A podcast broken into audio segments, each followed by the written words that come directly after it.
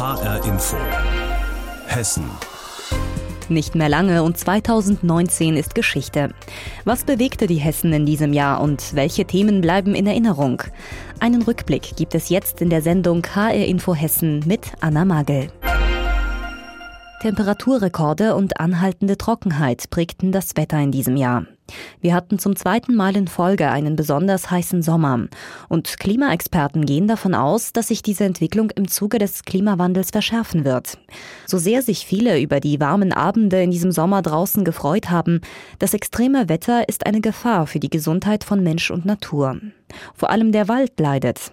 Wie schlecht es um die Bäume in Hessen steht, das hat sich Haie-Info-Reporter Wolfgang Hetfleisch angeschaut. Warum so viele Bäume im Wald notleiden oder sterben, ist unstrittig. Olaf Gold, Leiter der Revierförsterei Hanau. Was fehlt, ist Wasser. Die Winterfeuchte war nicht so optimal. Und ja, zukünftig denke ich, äh, die Schadbilder werden dann noch ein bisschen zunehmen. Man bekomme nun die Folgen des Dürresommers 2018 zu sehen, sagt Gold. Und 2019 sieht es nicht viel besser aus. Es hat viel zu wenig geregnet. Und das bedeutet, dass viele Bäume schlicht verdursten. Und die, die mit den harten Bedingungen kämpfen, sind so geschwächt, dass Schädlinge leichtes Spiel haben. Wie der Borkenkäfer, der sich vor allem in Nordhessen an Fichten gütlich tut. Uwe Huber vom Forstamt Wolfhagen im Reinhardswald hat eindringlich beschrieben, was da passiert. Der Borkenkäfer freut sich natürlich über die warme Witterung, kann sich mit drei Generationen vermehren. Aus einem Weibchen 25 Weibchen, zweite Generation 625 Weibchen und dritte Generation fast 15.000 Weibchen. Das sind unglaubliche Mengen, die jetzt letztlich auf die schon geschwächten Fichten gehen. Die Krise im Wald hat auch gravierende wirtschaftliche Folgen.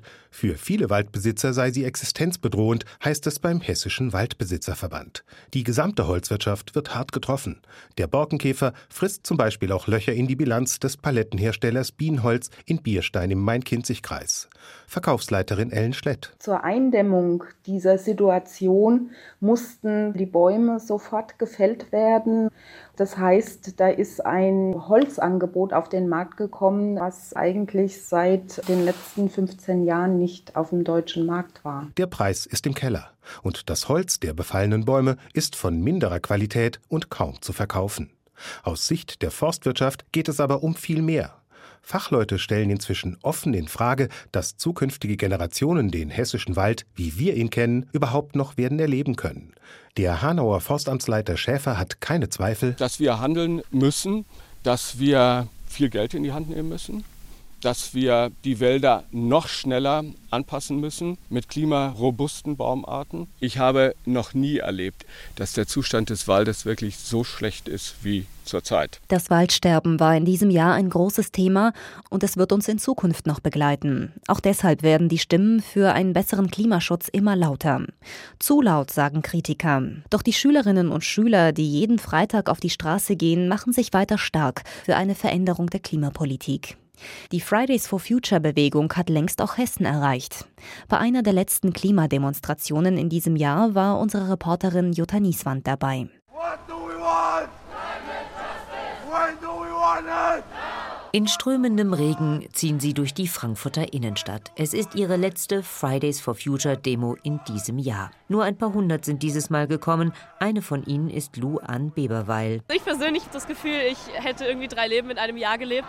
Also es ist so unglaublich viel passiert. Wir haben vier oder fünf globale Streiktage gehabt. Wir hatten die Großaktion in Aachen, wir hatten den Sommerkongress, wir hatten den 20.09. jetzt, der alles gekillt hat. Vor allem an den großen Streiktagen waren nicht nur in Frankfurt, sondern auch in Darmstadt Darmstadt, Offenbach, Wiesbaden, Kassel und anderen hessischen Städten tausende junger Menschen auf den Straßen. Allein in Frankfurt Mitte März schon 5000, Ende September dann 10.000. Doch trotz allem fällt das Resümee jetzt nicht euphorisch aus. Wir haben jetzt gezeigt, dass wir, wenn wir wollen, 1,4 Millionen Leute auf, allein in Deutschland auf die Straße bringen. Und es hat sich trotzdem noch nichts geändert. Von daher müssen wir jetzt gucken, was wir sonst noch machen können, weil nur auf die Straße gehen scheint es nicht wirklich zu bringen. Nicht nur Luan Beberweil, sondern auch andere Demonstranten schauen am letzten Protesttag des Jahres mit gemischten Gefühlen zurück, während sie statt großer Plakate überwiegend Regenschirme tragen. Es bewegt auf jeden Fall viel in den Köpfen der Menschen in Deutschland. Ich denke, dass das Umdenken gerade stattfindet. Das muss halt sich auf die Politik noch ausweiten. Einerseits habe ich ein sehr gutes Gefühl, weil hier einfach immer sehr gut Stimmung ist und es gibt einem immer so ein bisschen Hoffnung. Aber was so generell passiert ist in der Politik, da ist, lässt noch zu wünschen übrig. Wenn ich sehe, wie viele motivierte Leute doch jede Woche wieder hierher kommen, glaube ich, dass wir das auch noch im nächsten Jahr durchziehen und dass wir vielleicht doch noch ein bisschen mehr erreichen als bis jetzt. Immer weniger ist über das Thema Schulschwänzen zu hören, denn offenbar tolerieren hessische Schulen vielfach das Fernbleiben der Schüler. Längst marschieren auch alle Generationen auf den Demos mit und auch Wissenschaftler zeigen sich an der Seite von Fridays for Future, wie Klimaforscher Hans-Joachim Schellenhuber im Mai während der Großdemo zur Europawahl. Seit über 30 Jahren versuche ich, die Entscheidungsträger darauf hinzuweisen, wie gravierend die Situation ist. Mir hat aber trotzdem kaum jemand jemals zugehört, weil es ist ganz leicht, einen Professor für Physik als weltfremden Spinner abzutun und lächerlich zu machen. Aber dadurch, dass ihr jetzt eure Stimme erhebt, passiert etwas völlig Neuartiges. Die wissenschaftliche Wahrheit wird ernst genommen. Er nennt die Demonstranten gar die Helden des 21. Jahrhunderts. Sie sollten nicht aufhören, die Politik zu nerven. Ende November haben sie dann zum Teil die Frankfurter Zeil blockiert, wo sie das Eingreifen der Polizei zum Teil als Repression erlebt haben. Deshalb tragen sie jetzt, Ende des Jahres, auch Banner mit wir bleiben ungehorsam, unsere Solidarität gegen Repression, niemand muss Bulle sein. Wo die Reise in Zukunft hingehen kann, das müssen Sie erst noch diskutieren, sagt Klimaaktivistin Luan Beberweil. Ich glaube, wir gehen mehr in die Informationen auch, dass wir eben auch mehr uns um Vorträge kümmern, um Weitergabe der Informationen, die wir als Organisierende jetzt gesammelt haben in den letzten Monaten, die die Demonstrantinnen teilweise halt einfach nicht haben. Und es wird bestimmt auch neue Aktionsformen geben. Und die sollen weiter friedlich ablaufen, meint sie. Jutta Nieswand über eine der letzten Fridays for Future Demos in Hessen in diesem Jahr. Die Klimaaktivisten protestierten 2019 aber nicht nur an Freitagen und auch nicht nur in Innenstädten, sondern auch zum Beispiel vor dem Gelände der Internationalen Automobilmesse in Frankfurt. Frankfurt und die IAA, das gehört eigentlich seit 70 Jahren zusammen. Doch die Liaison hat Macken bekommen und eine Trennung könnte bevorstehen. Der Grund?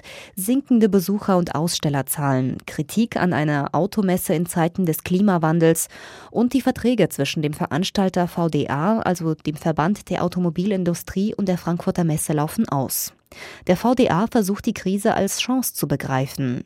Ein neues IAA-Konzept soll her und Deutschlands bekannteste Messestandorte sollen sich um die IAA bewerben.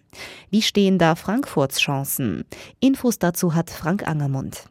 Vertreter der Messe, der Wirtschaftsförderung, des Verkehrsdezernats und der Tourismus- und Kongress GmbH stecken ihre Köpfe zusammen und tüfteln ein Konzept aus, um die IAA in Frankfurt zu halten. Wirtschaftsdezernent Markus Frank von der CDU. Also so eine IAA ist genauso wichtig wie alle anderen Messen, die in dem gleichen Jahr stattfinden. Die IAA hat das Volumen wie alle anderen Messen in einem Jahr. Wirtschaftlich ist die Automesse für Handwerksbetriebe, die Bühnen und Messestände aufbauen, sowie für Hotels und Gastronomie in Frankfurt extrem wichtig. Die IAA spült durch ihre Besucher viel Geld in die Kassen. Doch mit welchem Konzept will die Stadt Frankfurt beim Ausrichter, dem Verband der Automobilindustrie, punkten? Nochmal Wirtschaftsdezernent Frank. Also wir sind gerade dabei, ein Konzept zu machen, aber das werden wir natürlich dem VDA präsentieren und dann erst den Hörerinnen und Hörern. Das mussten wir auch unterschreiben, dass wir es erstmal dem VDA äh, präsentieren. Aber ich denke, das wird äh, gut und überzeugend sein. In Zeiten des Klimawandels steht eine reine Automesse massiv in der Kritik. Vor wenigen Wochen protestierten rund 25.000 Menschen vor den Messetoren für eine Verkehrswende. Deshalb soll die IAA zu einer Mobilitätsmesse werden, die sowohl in den Messehallen als auch in der Innenstadt stattfinden wird. In Frankfurt wird über das Mainufer, das Waldstadion oder die Zeil diskutiert. Dort könnten vom E-Auto über Bahnen bis zum Fahrrad alles in der Öffentlichkeit präsentiert werden. Frankfurt will dabei als Pendlerhauptstadt punkten, sagt der Wirtschaftsdezernent. Ich glaube, es geht darum, unsere Stadt eben auch als Stadt der Zukunft darzustellen. Wir sind die Stadt der Zukunft. Wir haben einen gigantischen Flughafen, wir haben so viele Außeneinpendler, wir haben die mobilen Menschen mit unserem öffentlichen Personennahverkehr, mit den verschiedenen Mobilitätsarten. Wir verknüpfen das wunderbar und das müssen wir schön darstellen. Doch die Zeit ist knapp. Ende Januar muss das Konzept den VDA überzeugen. Hinzu kommt, dass die Konkurrenz klotzt und nicht kleckert. Berlin soll den Bereich Brandenburger Tor, Straße des 17. Juni dem VDA angeboten haben, dort wo 2014 die Fußballweltmeister gefeiert wurden. München die Theresienwiese, der Platz des Oktoberfests. Köln, Stuttgart und Hamburg sind auch im Rennen. In Frankfurt haben die IHK und die Handwerkskammer im Hintergrund Druck auf die Politik gemacht. Denn für einige Verbandsmitglieder hängt viel von der IAA ab. Außerdem steht Frankfurts Oberbürgermeister Peter Feldmann in der Kritik. Beim letzten Treffen beim VDA in Berlin war der Oberbürgermeister nicht dabei. Der SPD-Politiker verteidigt sein Fehlen. Das war die, das Briefing sozusagen bei der Abteilungsleitung und bei den Büros dort. Wir haben ja vorher den VDA hier schon gehabt und ich denke dann, wenn unsere Präsentation auf, dieses, auf Basis dieses Briefings fertig ist, dann sollte tatsächlich Al-Wazir, Bouffier und Feldmann nach Berlin. Ende Januar wird sich zeigen, ob Frankfurt und das Land Hessen genug getan haben, um die IAA in Frankfurt zu halten. Wie stehen die Chancen, dass die IAA in Frankfurt bleibt? Frank Angermund hat uns darüber informiert. Und beim Stichwort Autos denken sicher jetzt auch viele an Dieselfahrverbote. Auf zwei stark befahrenen Straßen in Darmstadt gilt bereits seit Juni das erste Dieselfahrverbot in Hessen. Frankfurt muss zwar vorerst kein Fahrverbot einführen, aber die Stadt muss prüfen, ob Fahrverbote in bestimmten Straßen und Zonen nötig sind, um die Luftqualität zu verbessern. Das hat der Verwaltungsgerichtshof Kassel jetzt im Dezember entschieden. Das Urteil war mit Spannung erwartet worden und HR-Inforeporterin Hanna Emich hat für uns das Wichtigste zusammengefasst. Das Land Hessen muss dafür sorgen, dass die Luft in Frankfurt besser wird. Dafür muss es einen neuen Luftreinhalteplan für Frankfurt bis Anfang 2021 aufstellen. Danach haben Land und Stadt noch sechs Monate Karenzzeit. Dann müssen die Stickoxidwerte unter den EU-Grenzwert von 40 Mikrogramm pro Kubikmeter Luft kommen. Die Stickoxidwerte in Frankfurt liegen an vielen Stellen nach wie vor weit über dem Grenzwert. Der Bundesgeschäftsführer der Deutschen Umwelthilfe Jürgen Resch. Die Werte, die von der äh, Stadt äh, vorgelegt wurden, und zwar erst auf mehrmaliges Nachfragen von uns für das aktuelle Jahr, sind so verheerend, dass es keine Alternative gibt. Wir liegen jetzt an mehreren Stellen über 50 oder um die 50 Mikrogramm. Da fehlt mir jede Fantasie, wie man mit anderen Maßnahmen das erreichen möchte. Wenn es nicht klappt, die Werte in Frankfurt bis Mitte 2021 unter den Grenzwert zu bekommen, müssen laut Verwaltungsgerichtshof Kassel als letztes Mittel einzelne Straßen für ältere Diesel gesperrt werden.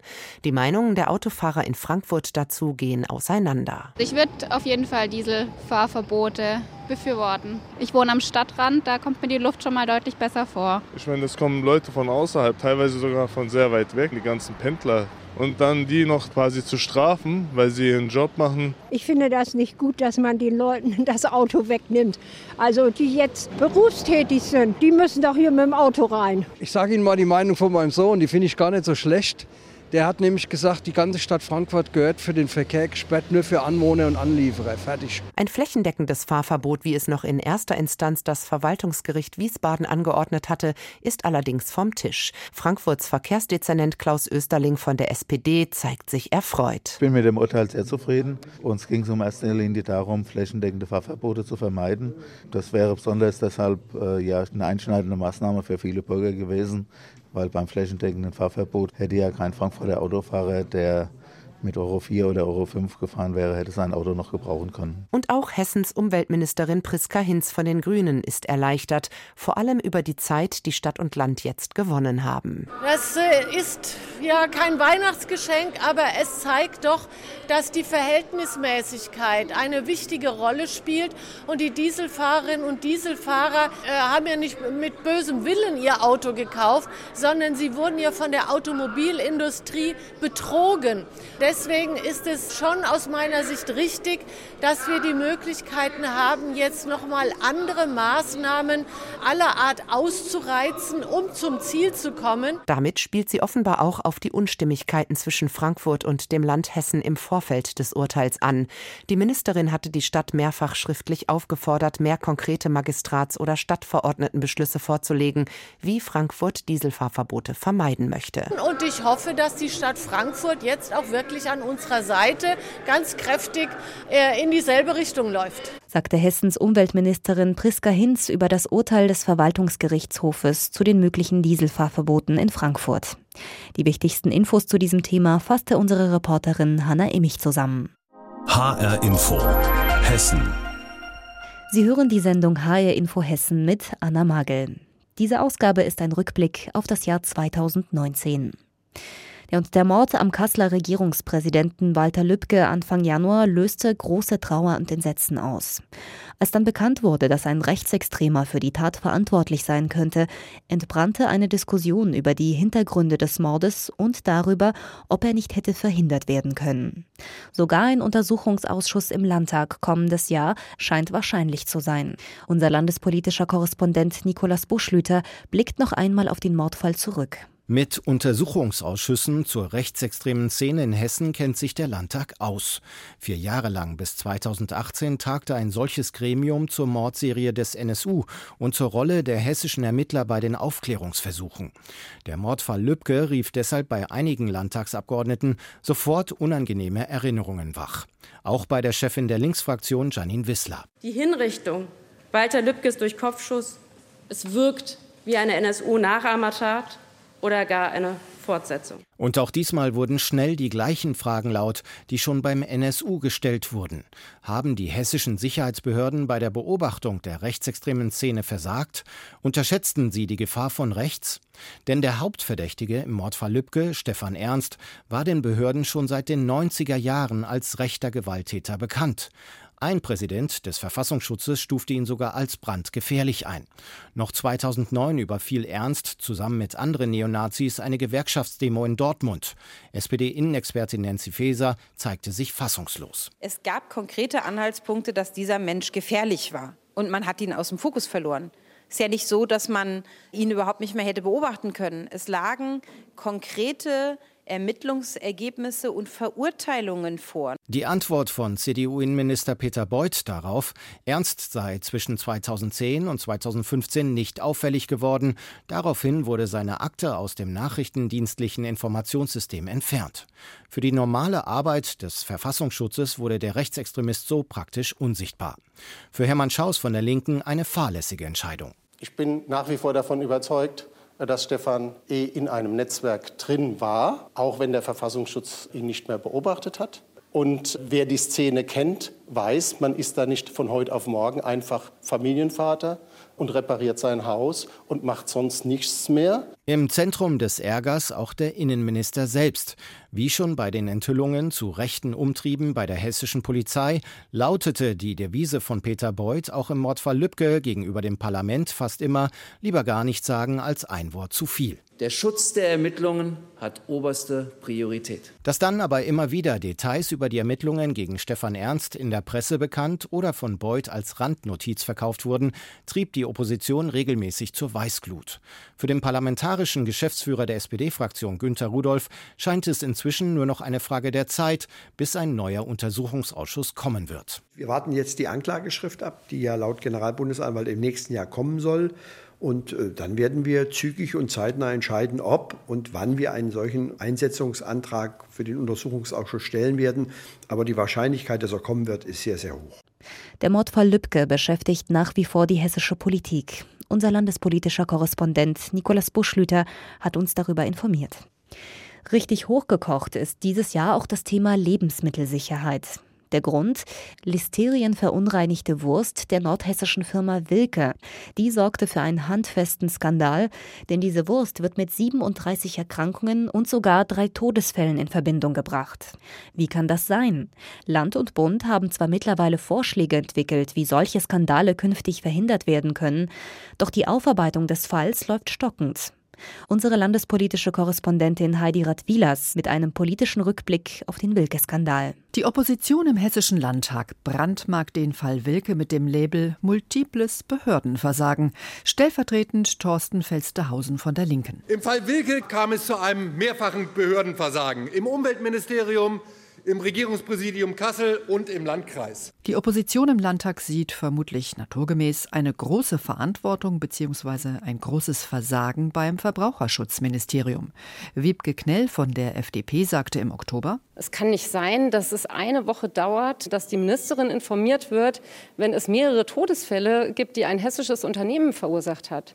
Ich bin da ehrlich gesagt total schockiert. Und das zeigt ganz deutlich, dass da im Ministerium ganz, ganz viel falsch läuft. Zum Beispiel auch, Eine Mail des Bundesamts für Verbraucherschutz und Lebensmittelsicherheit wurde vom Ministerium über eine Woche lang nicht an die zuständigen Behörden weitergeleitet.